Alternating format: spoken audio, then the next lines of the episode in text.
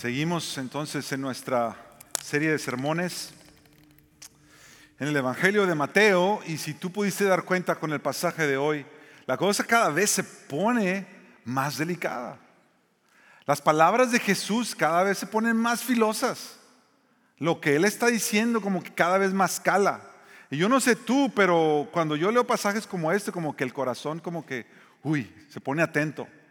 No sabes si te debe de pegar miedito o si te debes de preocupar o si debes ya vender todas las cosas de tu casa y... Mira, este pasaje por mucho tiempo, Mateo 24, es un pasaje que se le conoce como el Sermón de los Olivos. Jesús está hablando cerca del Monte de los Olivos a sus discípulos. Es todo esto que Jesús le está diciendo, se lo está diciendo a sus discípulos, a los suyos, a sus seguidores. Y es un pasaje que habla básicamente de tres cosas. Todo el capítulo 24 básicamente habla de estas tres cosas. La destrucción del templo, la segunda venida de Jesucristo, del Hijo de Dios, y el fin del mundo. Ahora, este es un pasaje que muchos han tomado para irse sobre los detalles y querer mirar qué significa esto, con, conectar el otro y conectar el otro, y se pierden tanto en los detalles que muchas veces no se quedan mirándolo como muy probablemente lo podían estar viendo los discípulos al escuchar a Jesús y viendo las cosas desde una perspectiva de sí de lo que vendrá, pero también de lo que Jesús quería que ellos se percataran en ese momento. A un teólogo y maestro de la Biblia, J.C. Ryle, él decía que cuando tú vienes a este pasaje, Mateo 24 en específico, tú necesitas abordar este pasaje con dos, dos factores importantes. Número uno, con humildad y número dos, dos, en oración. Y esa es mi invitación para ti hoy, que al acercarnos a este pasaje, nos acerquemos con humildad y acerquemos pidiéndole al Señor, como ya oramos hace rato, que Él nos hable por su palabra. Yo he dividido las tres secciones de hoy, tenemos mucho, es un pasaje largo, y la próxima semana vamos a seguir con otra parte, otra porción del, de Mateo 24. si, llegamos, si no alcanzamos a llegar a algunas de las partes de abajo del, del mismo texto que leímos hoy, en la próxima semana vamos a visitarlas también. Pero yo quisiera hoy dividir nuestro mensaje en, en tres secciones. La primera, Jesús salva. La segunda Jesús advierte y la tercera Jesús promete. Muy sencillo. Muy sencillas las divisiones, pero no muy sencillo el pasaje. Mira, comencemos con Jesús salva. Vamos a comenzar en el versículo 1. Los discípulos están con Jesús y mira cómo dice el versículo 1. Jesús salió del templo y se iba. Se acercaron entonces sus discípulos para mostrarle los edificios del templo. Verso 2. Pero él les dijo, ¿ven todo esto? En verdad les digo que no quedará aquí piedra sobre piedra que no sea derribada. Ahora, este mismo pasaje, este mismo discurso de los olivos, Lucas nos cuenta lo que sucede y añade algunas cositas que no, que no no menciona y Marcos también lo menciona. yo quiero leerte dos versículos que menciona Lucas, precisamente de cuando los discípulos le llaman la atención al templo y le dicen a Jesús, mira el templo, mira cómo la nueva traducción viviente traduce estos dos versículos. Esos son Lucas capítulo 21, versos 5 y 6. Dice así, algunos de sus discípulos comenzaron a hablar acerca del templo. Mira lo que dice, con su majestuosa arquitectura de piedra y las decoraciones conmemorativas que adornaban las paredes. Pero Jesús les dijo, viene el tiempo cuando todo esto será demolido por completo. No quedará ni una sola piedra sobre otra. Este pasaje ya nos está abriendo un poquito más el panorama y nos deja saber Lucas qué es lo que le está llamando la atención a los discípulos. Ahora, antes de adentrarnos más en el pasaje, tenemos que reconocer una realidad de este pasaje sobre todo. Como este es un pasaje de literatura profética, eh, habla de la segunda venida del Señor, muchos de los comentaristas bíblicos y teólogos muchas veces no se ponen de acuerdo qué significa qué, porque está hablando de cosas futuras, cosas que no han sucedido ni para este momento, y algunos entienden ni todavía para los tiempos en los que vivimos. Entonces, ¿cómo uno puede mirar un pasaje como este y decir, esto significa esto exactamente? Claro, entendemos lo que Jesús está diciendo, pero la manera en cómo eso se va a manifestar. Ahora, hay varias corrientes de interpretación y entre ellas los teólogos y los comentaristas y los eruditos de la Biblia, aún entre ellos, no se han puesto de acuerdo por esto. Hay algunos que decían, esto que Jesús está declarando que va a suceder, sucedió ya, todo sucedió. De hecho, el templo que Jesús le dice que va a ser destruido, fue destruido. Fue destruido en el año 70. Años después que Jesús le está diciendo estas palabras, ese templo literalmente y físicamente fue destruido. Pero hay otros que dicen, lo que Jesús está diciendo ahí no solamente se va a cumplir en esa época, pero tiene también otro significado donde se va a cumplir más adelante. Jesús lo está contando todo junto porque Él está hablando de todo el plan que Dios tiene para venir y redimir la humanidad cuando Jesús venga por segunda vez. Ellos lo escuchan como todo un paquete. Y la realidad es que cuando Dios obra, muchas veces obra así. Obra de una manera ahora y sigue obrando después de otra manera con lo mismo que él acaba de decir, como lo cantamos hace rato, él es el mismo. Mira, cuando yo estaba viendo estas dos cámaras que tenemos aquí, sabes que estas son cámaras, ¿no? Si me pueden seguir la cámara. Estas son camaritas, que son los que apuntan a, los, a nuestros músicos y todo, para que tú los veas y la gente que lo ve en internet. Si yo me pongo aquí, tú las ves separadas, ¿verdad? Tú las ves bien separadas, varios metros de distancia. Pero si yo me pongo aquí y me pongo en esta perspectiva, ¿cómo las veo yo? Juntas, ¿cierto? Desde mi perspectiva, estoy viendo las dos cámaras juntas, una aquí, otra allá, pero las veo juntas. Ahora hay unos teólogos que lo explican así. Cuando Jesús está hablando de los tiempos futuros y de lo que va a suceder en los tiempos futuros, muchas de las cosas que Él está enseñando, Jesús está hablando cosas que se van a cumplir en ese momento, pero que también se van a cumplir de otra manera después. Aunque lo está hablando en ese mismo momento, en el mismo sermón, de la misma manera. De hecho, hay teólogos que te dan una lista de cómo todo eso se cumplió antes, pero cómo también creen que todo eso se va a seguir cumpliendo de diferente manera después. Y ahora, tú y yo estamos aquí y decimos, bueno, ¿cómo yo leo este pasaje entonces? Bueno, y te voy a decir cómo lo leemos. Tú lo lees diciendo, Señor, hay cosas aquí que van a suceder y que yo no entiendo exactamente cómo van a suceder. Pero ¿qué es lo que me quieres hablar a mí hoy, Señor? En esto que estoy leyendo ahora. No te pierdas como se pierden muchos, que por meterse a los detalles y para saber si la marca o la no marca o las semanas y cuántas semanas y cuántos años y cuentan generaciones y hay gente que ha llegado al punto de decir, mira, esta es la fecha que va a salir. Mira, yo me acuerdo, yo me acuerdo, todavía estaba soltero, 1988 había alguien que estaba diciendo que Jesús iba a regresar septiembre de 1988. Un maestro de aquellos tiempos, ni sé quién era, pero los que vivían en aquel tiempo, ¿alguien se acuerda de eso? Que está, por muchos lados se escuchó. Y septiembre del 88 decían que Jesús venía otra vez. Yo todavía no me, había casado. Entonces yo decía, Señor, aguántate tantito, deja déjame caso primero. Yo no había conocido a Rosita en ese tiempo. Mira, había gente, literal, literal, lo venden todo, lo entregan todo porque creen ciegamente lo que les están diciendo. Después se quedan sin nada. Y luego salen, oh, nos equivocamos de cálculos. No va a ser en el 88, va a ser en el 2008. Y ahí se la llevan. Tú no quieres ser de esos que empiezan a ver videos en YouTube de cuándo es la fecha y cuándo no es y cuánto es. Tú lo que quieres es ir a la palabra y decirle, Señor, aquí hay cosas que yo puedo entender y recibir para mí ahorita. Hay cosas que quizá todavía no las entiendo.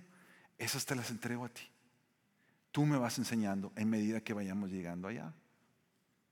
Algo que yo puedo sacar de cuando Jesús habla de esto es que muy consistente como el Señor nos ha estado hablando aquí en Iglesia del Pueblo en las últimas semanas. En las últimas dos semanas hemos repetido la misma frase. El pastor Aníbal la repitió la, dijo hace dos semanas. El pastor Sebastián, que nos visitó la semana pasada, la mencionó también. Y yo te la vuelvo a mencionar hoy. Esto, esto es lo que hace dos semanas hemos estado predicando. Estar maravillado con Jesús es lo que hace la diferencia en nuestro caminar con Él. ¿Te acuerdas? Ya para esto ya lo escuchaste tú tres veces. Estar maravillado con Jesús es lo que hace la diferencia de cómo caminamos con Él. ¿Por qué yo te estoy diciendo eso? Porque yo entiendo que cuando los discípulos están mirando al templo, están maravillados con el templo. Es la razón por la cual le dicen a Jesús, Lucas nos lo explica de mejor manera. Lucas nos dice que los discípulos ven el templo, ellos lo tienen ahí enfrente, vienen con el maestro y le dicen, Jesús, mira eso, tremenda obra de arte, obra arquitectónica, mira lo que significa, esta es la gloria. Tú sabes que el templo era la gloria del pueblo de Israel.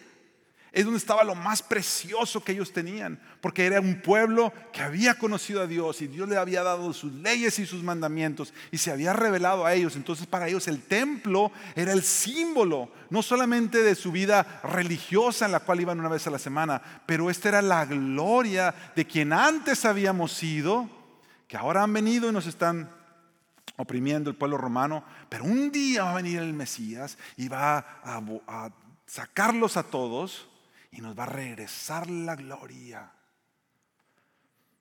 Y los discípulos le dicen a Jesús, mira ese templo. Y Jesús le dice, ay muchachos, ese templo con toda su gloria será derribado y será destruido.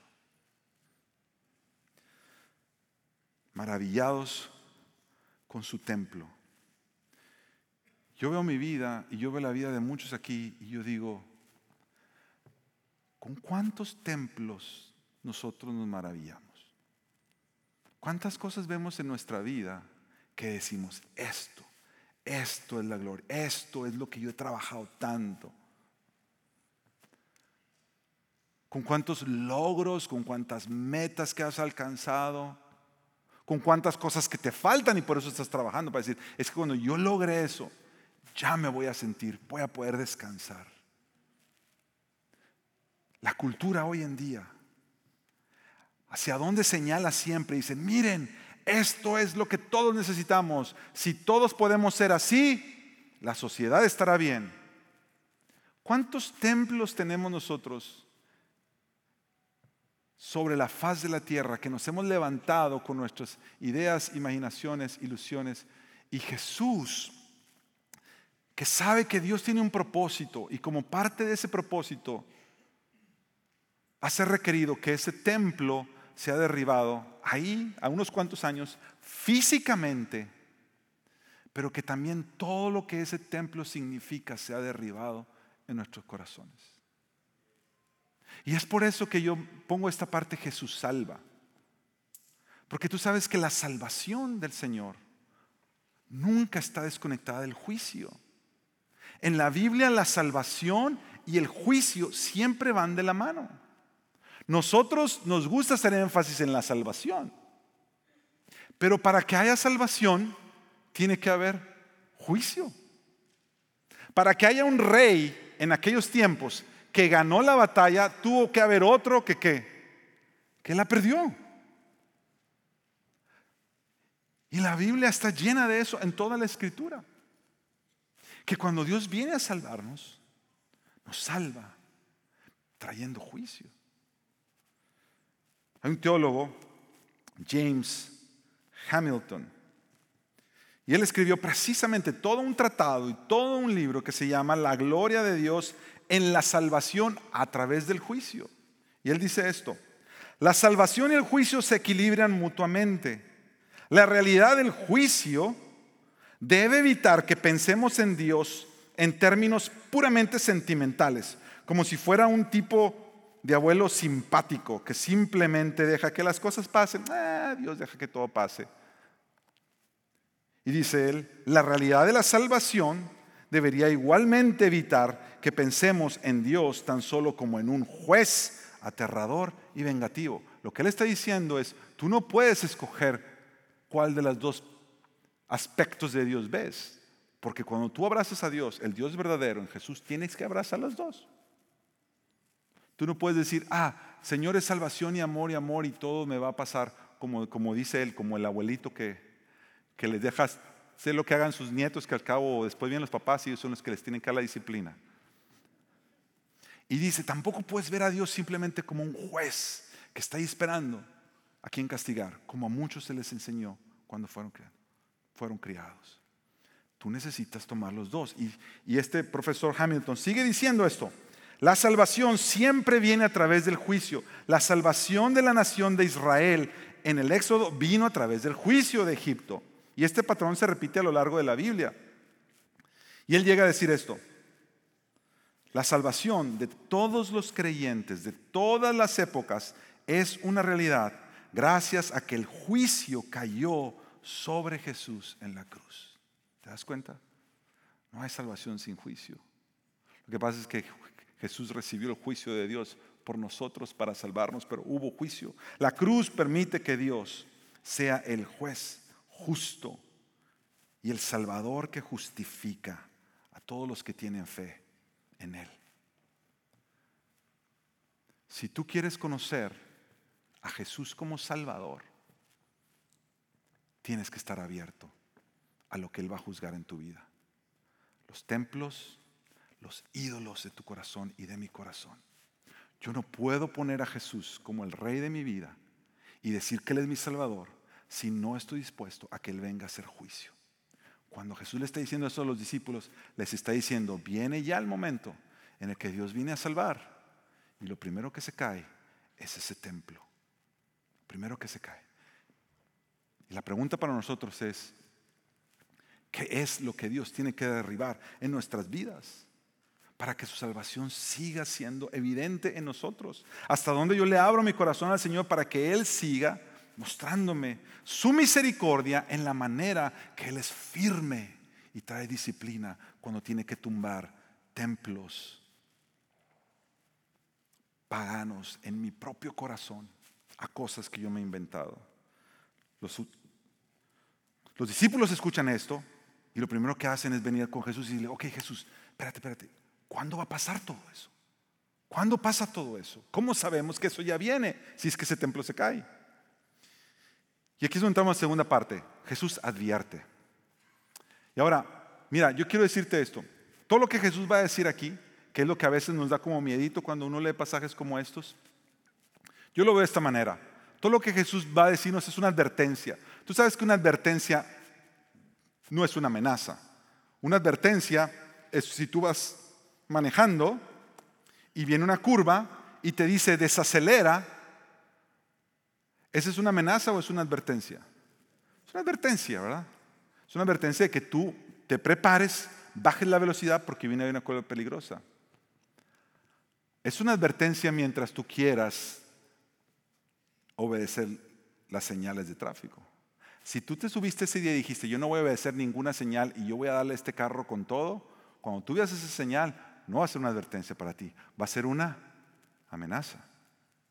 Tú, y yo podemos leer todo lo que Jesús va a advertirnos y depende de qué lado de la línea tú estás sentado, lo vas a escuchar como advertencia o lo vas a escuchar como amenaza. Mira lo que Jesús les dice cuando ellos les preguntan. Mira el verso 4.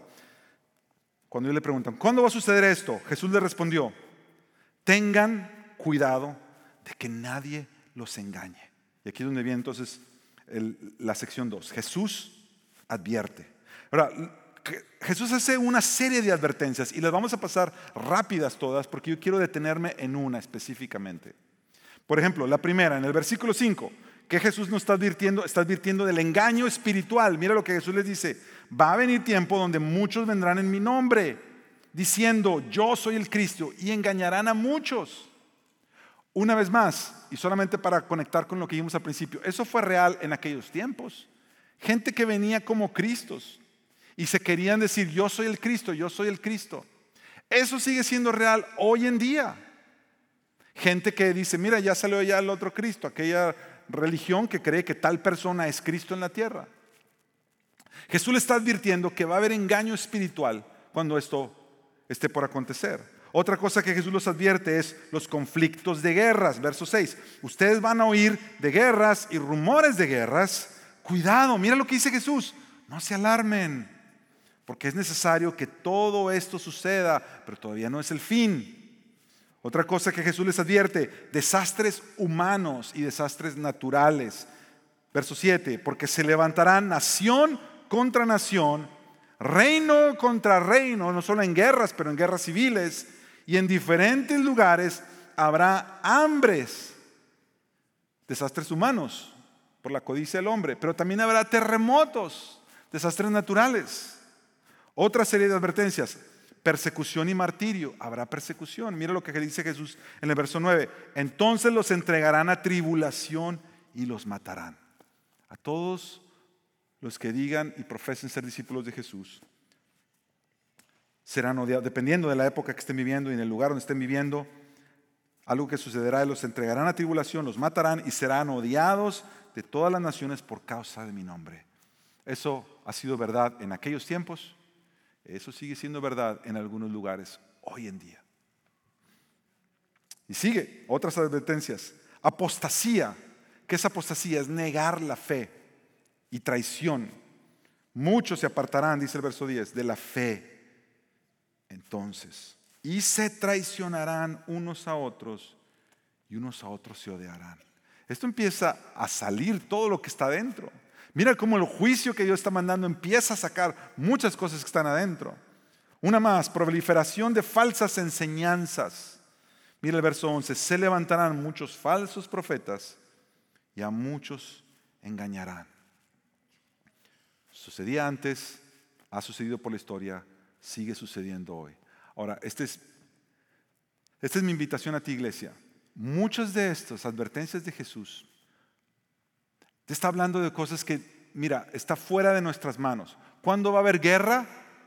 Está fuera de mis manos decidir cuándo va a haber guerra. ¿Cuándo va a haber persecución contra los cristianos?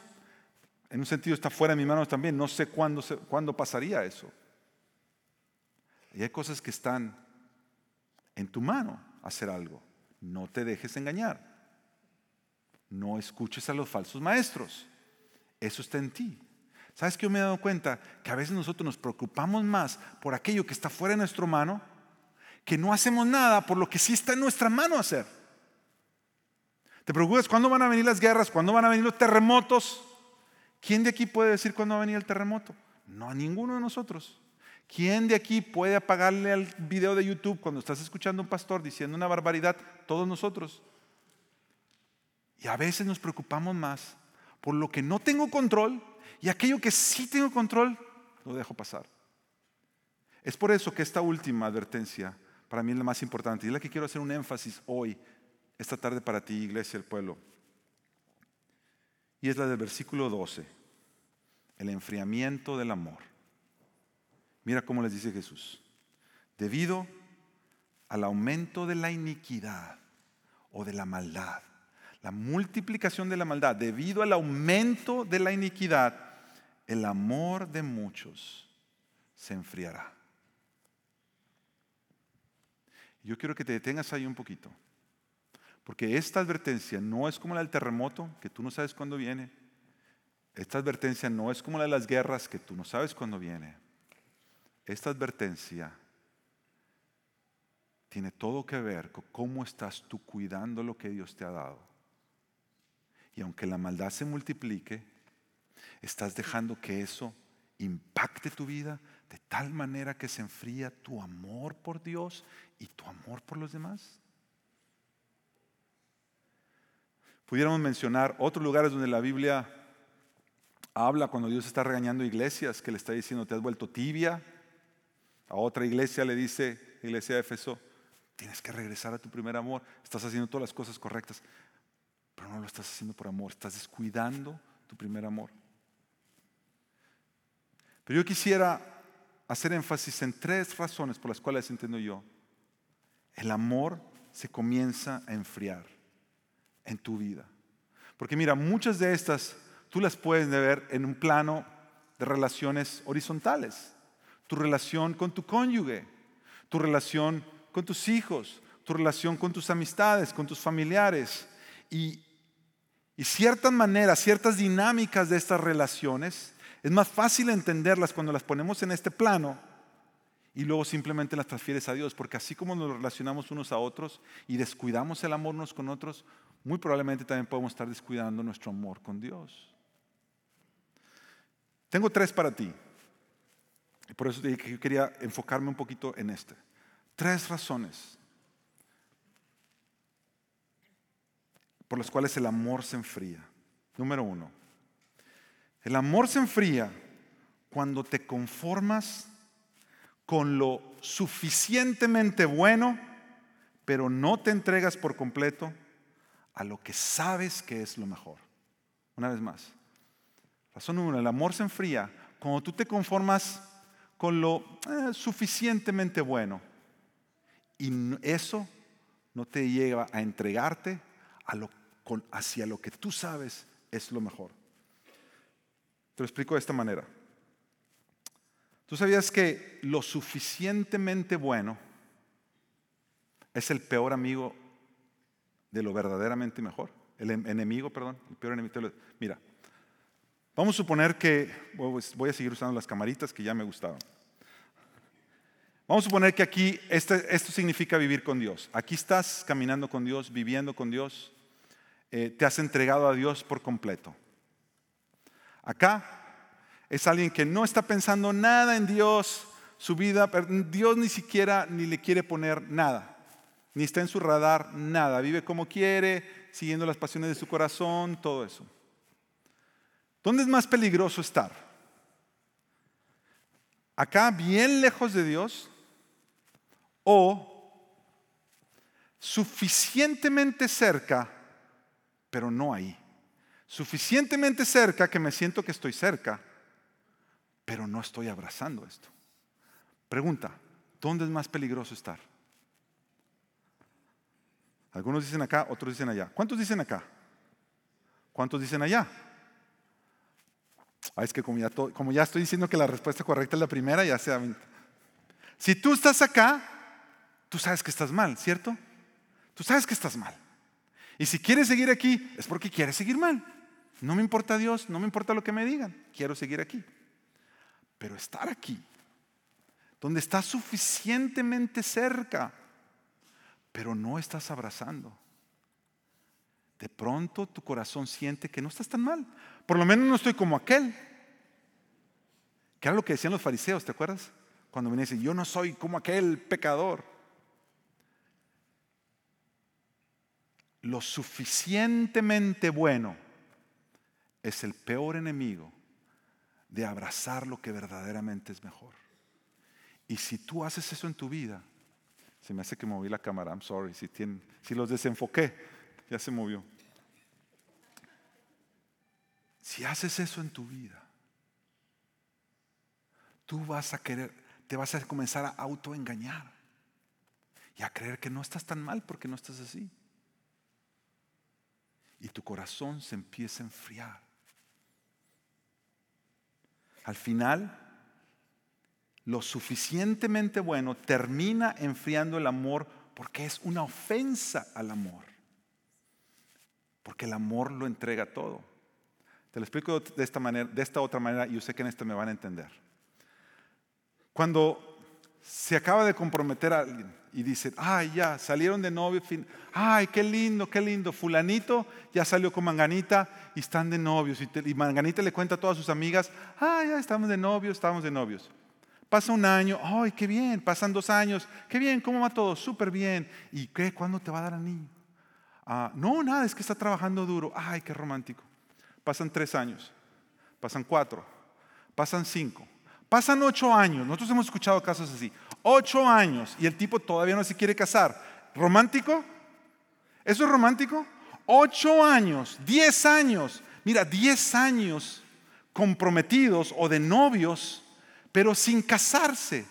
¿Romántico, mis eh, hermanas, señoras, chicas, muchachas? ¿Romántico para ustedes? Qué romántico, diez años de novio, ¿cómo la quiere? No, no es, ¿sabes qué se vuelve? Una ofensa al amor. El tipo, si tú le preguntas, él seguro que, no, pues yo estoy bien, yo estoy aquí. Suficientemente bueno. Sigo teniendo mi novia, tengo con quien platicar.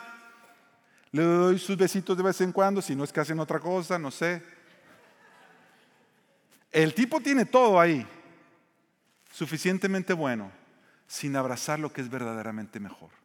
Tú sabes que aquí hay cristianos que están viviendo su cristianismo así, con lo suficientemente bueno, sin abrazar lo mejor. Estás viviendo tu vida lo suficientemente cerca sin comprometerme, sin entregarme al Señor, sin rendirme al Señor. Déjame todos los beneficios de estar ahí cerquita. Y sabes que entre más hagas eso, entre más acostumbres tu vida a hacer eso, más se va enfriando tu amor. Porque esa postura termina siendo una ofensa al verdadero amor. Razón número dos, el amor se enfría cuando comienzas a considerar tu entrega a aquello que amas simplemente como opcional. Cuando comienzas a considerar tu entrega hacia, aquello que amas o a esa persona que amas o a ese Dios que amas como algo opcional. Cuando deja, cuando es, cuando se vuelve opcional, deja de ser prioridad. Cuando algo se vuelve opcional, deja de ser prioridad. Es como cuando tú pides una hamburguesa y te dicen, ¿qué es la hamburguesa? ¿La quieres con papas? ¿La quieres con aguacate? Esas cosas son opcionales. Pero nadie te pregunta, ¿la quieres con carne o sin carne? Porque la carne es, es esencial en una hamburguesa, a menos que sean vegetarianos, ¿verdad? Que luego se inventan sus carnes vegetarianas, que no es carne, pero sabe a carne, pero eso es para otra predica. Ah. Cuando algo es opcional, deja de ser esencial en tu vida, deja de ser prioridad. Pastor Jonathan esta semana me mandó un clip de un pastor hablando sobre las generaciones en la iglesia y cómo los padres estamos discipulando a nuestros hijos o no los estamos discipulando. Y el clip, en este clip, el pastor decía esto, decía, lo que, lo que una generación encuentra que es opcional, la próxima generación encontrará como innecesario. Lo que una generación encuentra que es opcional, la próxima encontrará que es innecesario. Si tú empiezas, los que son padres, si tú empiezas a enseñarle a tus hijos, no, las cosas de Dios, la iglesia, si vamos, no vamos hoy a la iglesia, eh, hay domingos que sí, hay domingos que no, es como una opción. La próxima generación, ¿sabes qué será? Ya no va a ser opcional. Ellos lo van a ver como yo no necesito esto. Porque mi papá nunca, para ellos nunca fue prioridad. Y Jesús dijo, busca primero el reino. Hay, en el cristianismo hay cosas que son prioridad, mi hermano, mi hermana. En el cristianismo hay cosas que son prioridad. Busca primero el reino del Señor y luego vienen los opcionales, luego vienen todas las añadiduras, luego vienen todos los afanes. En el mismo contexto que Jesús les dice, busca primero el reino, después les dice, cada día traerá su afán. Jesús sabe que hay muchos afanes pero solamente hay algo esencial y algo que es de prioridad, y eso es el reino del Señor. Cuando buscar el reino de Dios deja de ser prioridad, se vuelve un afán más. Cuando el reino de Dios deja de ser prioridad, se vuelve un afán más. Y por eso te empieza a pesar lo que haces para Dios. Esa es una señal que tu amor se está enfriando. En tu mente ya no lo ves como esencial, ya no lo ves como necesario, lo ves como opcional. Y se vuelve entonces una carga. Número tres, el amor se enfría, precisamente como comenzamos hablando al principio, cuando dejas de maravillarte por Jesús. Cuando dejas de maravillarte por Jesús. Cuando dejas de prestar atención a lo hermoso que Él es, como Salvador, como juez, máxima autoridad, como rey, y pones tu mirada en otras cosas, Mira, cuando dejamos de maravillarnos de Jesús, cualquier novedad barata de este mundo nos maravillará. El mundo siempre tiene cosas supuestamente nuevas, siempre es lo mismo en un diferente paquete. Y siempre terminamos nosotros dejándonos arrastrar y ser maravillados por todo eso. Yo he aprendido esto y lo he aprendido en mi propia vida y lo he aprendido en la iglesia. Nuestro problema no es que somos muy apasionados con las cosas del mundo. Ese no es nuestro problema. Ese no es el problema de la iglesia, que es muy apasionado con las cosas del mundo para vivir un cristianismo débil. Nuestro problema es que somos muy poco apasionados, que nos conformamos con cualquier cosa. De hecho, C.S. Lewis decía esto en uno de sus libros, en su libro del peso de gloria. Él decía, al parecer nuestro Señor no cree que nuestros deseos sean demasiado fuertes, sino más bien demasiado débiles. Somos criaturas tibias que nos entretenemos muy fácilmente con el sexo, la bebida la ambición, cuando se nos ofrecen gozos infinitos. Somos como un niño ignorante que quiere seguir haciendo pasteles de barro en un barrio pobre porque no se imagina lo que sucede cuando te llevan a unas vacaciones en el mar. Nosotros nos contentamos con demasiada facilidad. Si tu problema no es que eres muy apasionado, que te llama mucho la atención y te entregas mucho a las cosas que no son de Dios. Nuestro problema es que muy fácilmente nos entretiene. Como, como el gatito que le ponen el, rayo láser, ¿tú los has visto los videos? ¿Tienes un gatito? Para entretener un gato, nomás tienes que sacar uno de esos llaveritos con un rayo láser, un puntito, lo pones en la pared, mira, el gatito se puede quedar ahí. Los que tienen gatos me supongo que saben eso, ¿sí? Mira, me dicen que sí. Un puntito rojo en la pared. Eso somos nosotros muchas veces. Tenemos todo un banquete para gozarnos con Dios, su gracia, su reino, su amor, su misericordia, seguir creciendo en Él, conocerle, su palabra. Y sale una lucecita acá en el mundo y todos vamos para allá, todos vamos para allá. Y yo me incluyo, yo me incluyo. Mira, esta semana, esta semana acaba de salir una nueva aplicación, social media. Ya seguro que aquí unos ya la tienen. ¿Y cómo sé? Porque yo ya la tengo salió y yo, yo no sabía qué era eso, pero todos mis amigos estaban posteando cosas de ahí. Y voy con uno y le digo, ¿qué es eso? Dice, es una nueva aplicación que la tienes ya con tu Instagram. Con tu Instagram ya la tienes, nada más tienes que decir sí la quiero y te meten rápido. Entonces yo le puse ahí sí la quiero y me metieron rápido. Y después estaba leyendo al director de todo lo del metaverse y todo eso, Mark Zuckerberg, y él estaba diciendo que rompieron récords porque en un día, en un día, 24 horas, 70 millones de personas en los Estados Unidos agarraron ese app. Yo leía eso y dice, yo también estoy ahí. Mira qué fácil. Hay un dicho en México que dice, cuando ves mucha gente, dicen, ¿a dónde va Vicente? A dónde va la gente. Es como cuando hay un choque. No saben ni qué pasó, pero todo el tráfico se hace no porque están cuidando el choque, porque la gente quiere ver qué pasó, ¿verdad? Todo el mundo se detiene a ver qué pasó. ¿Qué, ¿Qué, pasó ahí? No, yo no sé, pero estoy aquí viendo a ver qué pasó. Mira, mi hermano, mi hermana, tú, tú y yo le vamos a hacer un bien a nuestro corazón si nosotros admitimos que somos así en muchas áreas de la vida.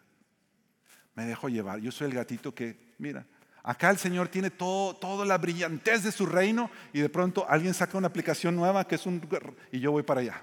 Y ahí voy como el gatito y me, y me desenfoco. Nos conformamos con muy poco. Y el peligro de eso es que entre más hacemos eso y más acostumbramos a nuestro corazón a hacer eso, nuestro amor se va enfriando. Iglesia, quizá tú eras de aquellos que años antes servías con todo, que estabas aquí en el reino de Dios, abrazabas el reino, abrazabas su palabra, abrazabas todo lo que el Señor tenía para ti, vivías sirviendo, dándote a otros, enseñando a tus hijos. Y algo pasó, no sé qué pasó, algunas de estas cosas u otras. Y permitiste que tu corazón se fuera enfriando. Y cuando leemos Mateo 24, pensamos en cuándo vienen las guerras y cuándo viene el fin del mundo y cuándo viene lo otro. Y esa parte que está ahí, que Jesús la dijo, no la meditamos. Y eso está en ti. Tú puedes hoy decir, Señor, perdóname, perdona mi tibio corazón. Enciende un fuego nuevo en mí, por ti, por tu palabra, por tu santidad, Señor.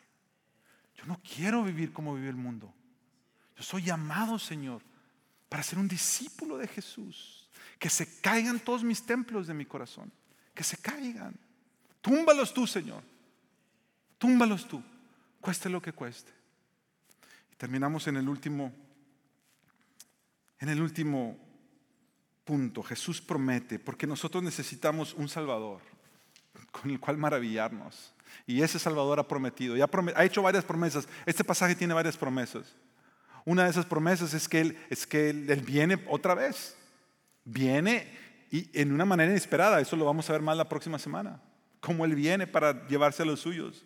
Otra promesa es que ese evangelio, su evangelio, las buenas nuevas, se extenderá a todas las naciones. Va a llegar el mensaje del Señor a todas partes. Pero yo quiero terminar con una frase que dice Jesús aquí, que es también una promesa. Y es esto que dice en el verso 13. Jesús les dice esto, pero el que persevere hasta el fin, ese será salvo. El que persevere hasta el fin, ese será salvo. Ahora, esto no significa que tú tienes que esforzarte para poder llegar a salvarte. Porque no sería consistente con el resto del mensaje de la Biblia, que la Biblia te enseña que la salvación es, es un regalo de gracia que Dios te da y que tú, lo tú y yo lo recibimos por la fe. No significa que, que se esfuerce va a ser salvo, es que el que llegue hasta el final se va a salvar y todos los demás se perdieron. Tampoco significa que el que persevera hasta el fin es salvo porque no le va a pasar nada, porque Jesús acaba de decir que algunos van a ser martirizados y van a ser perseguidos y va a haber tribulación. No significa tampoco eso. ¿Qué significa entonces? Significa que la perseverancia es uno de los distintivos del verdadero pueblo de Dios. La perseverancia. Que tú luchas con tu corazón y luchas con todos estos templos que tú y yo tenemos en nuestro corazón, que se levantan y se los tumba Señor y nosotros los vamos a levantar. Y, y nosotros luchamos con estas distracciones que fácilmente nos conformamos con poco. Pero ¿sabes qué? El corazón vuelve a mirar a Jesús una y otra vez y vuelve a abrazarse de Jesús una y otra y otra vez. Y Jesús dice, los míos son un pueblo que perseveran. En medio de todas las cosas que Jesús está advirtiendo, si hay algo, si hay algo que tú puedes cuidar, es este amor, que no se te enfríe tu amor. Persevera en ello. Persevera en ello. Hebreos, capítulo 12, verso 1 y 2. El escritor de Hebreos nos dice esto acerca de la perseverancia de nuestro Señor. Porque si el pueblo de Dios persevera es porque Jesús, su Señor y Salvador, perseveró. Y Hebreos 12 dice estas palabras. Por tanto, puesto que tenemos en derredor nuestro tan grande nube de testigos, ya muchos nos han llevado a la delantera, mis hermanos, y han perseverado también cuando han padecido aflicciones. Despojémonos también de todo peso y del pecado que tan fácilmente nos envuelve. Dejemos de Dejemos de que el amor no se enfríe. Despojémonos. Dejemos eso a un lado. Corramos con paciencia la carrera que tenemos por delante. Mira el verso 2. Puestos los ojos en Jesús, maravillados con Jesús, asombrados con Jesús, no con lo que le falta a, esta iglesia, a la otra iglesia, a esta familia, a la otra familia. Asómbrate por Jesús puesto los ojos en Jesús, el autor y consumador de la fe, quien por el gozo puesto delante de él soportó la cruz. Y ese verbo que dice y soportó también se pudiera traducir como perseveró la cruz. Por el gozo puesto delante de él, porque Jesús sabía lo que venía delante. Jesús sabía que estaba haciendo eso para la gloria del Padre. Y porque puso su mirada en la gloria de Dios, Jesús perseveró la cruz despreciando la vergüenza, y hoy Jesús se ha sentado a la diestra del trono de Dios. El pueblo de Dios, los discípulos del Señor Jesús, perseveramos, no con, amores fríos y tibios, pero, pero volvemos a rendirnos a Él una vez más. Y le decimos, Señor, me rindo una vez más hoy a ti. Gracias Jesús por tú en la cruz sufrir el juicio de Dios para salvación de mis pecados y abrazarme como tu familia. Ese es el llamado a la iglesia. Ese es el llamado para nosotros hoy. Vamos a orar. Jesús, nos rendimos a ti una vez más. Y si tenemos que rendirnos y hacer esta oración todos los días, por el resto de nuestra vida, lo haremos. Lo haremos, Señor. Si tenemos una vez más que reconocer que tú has venido a traer juicio sobre todas aquellas cosas que yo he levantado en mi corazón, hoy mi respuesta a ti, Señor, es haz lo que tú tengas que hacer, Señor. Si hoy, Señor, tú me has recordado, me has alertado que yo he dejado enfriar mi amor, perdóname, Señor. Perdóname, Señor. Ven al Señor ahí. Dile con tus propias palabras, Señor, restaurame, vivifícame, Señor. Avívame, Señor, una vez más. Que yo pueda vivir maravillado por ti, Jesús. Maravillado por ti. Gracias, Jesús, por amarme. Gracias por salvarme. Gracias por ser el mismo ayer y hoy y siempre. En tu nombre, Jesús.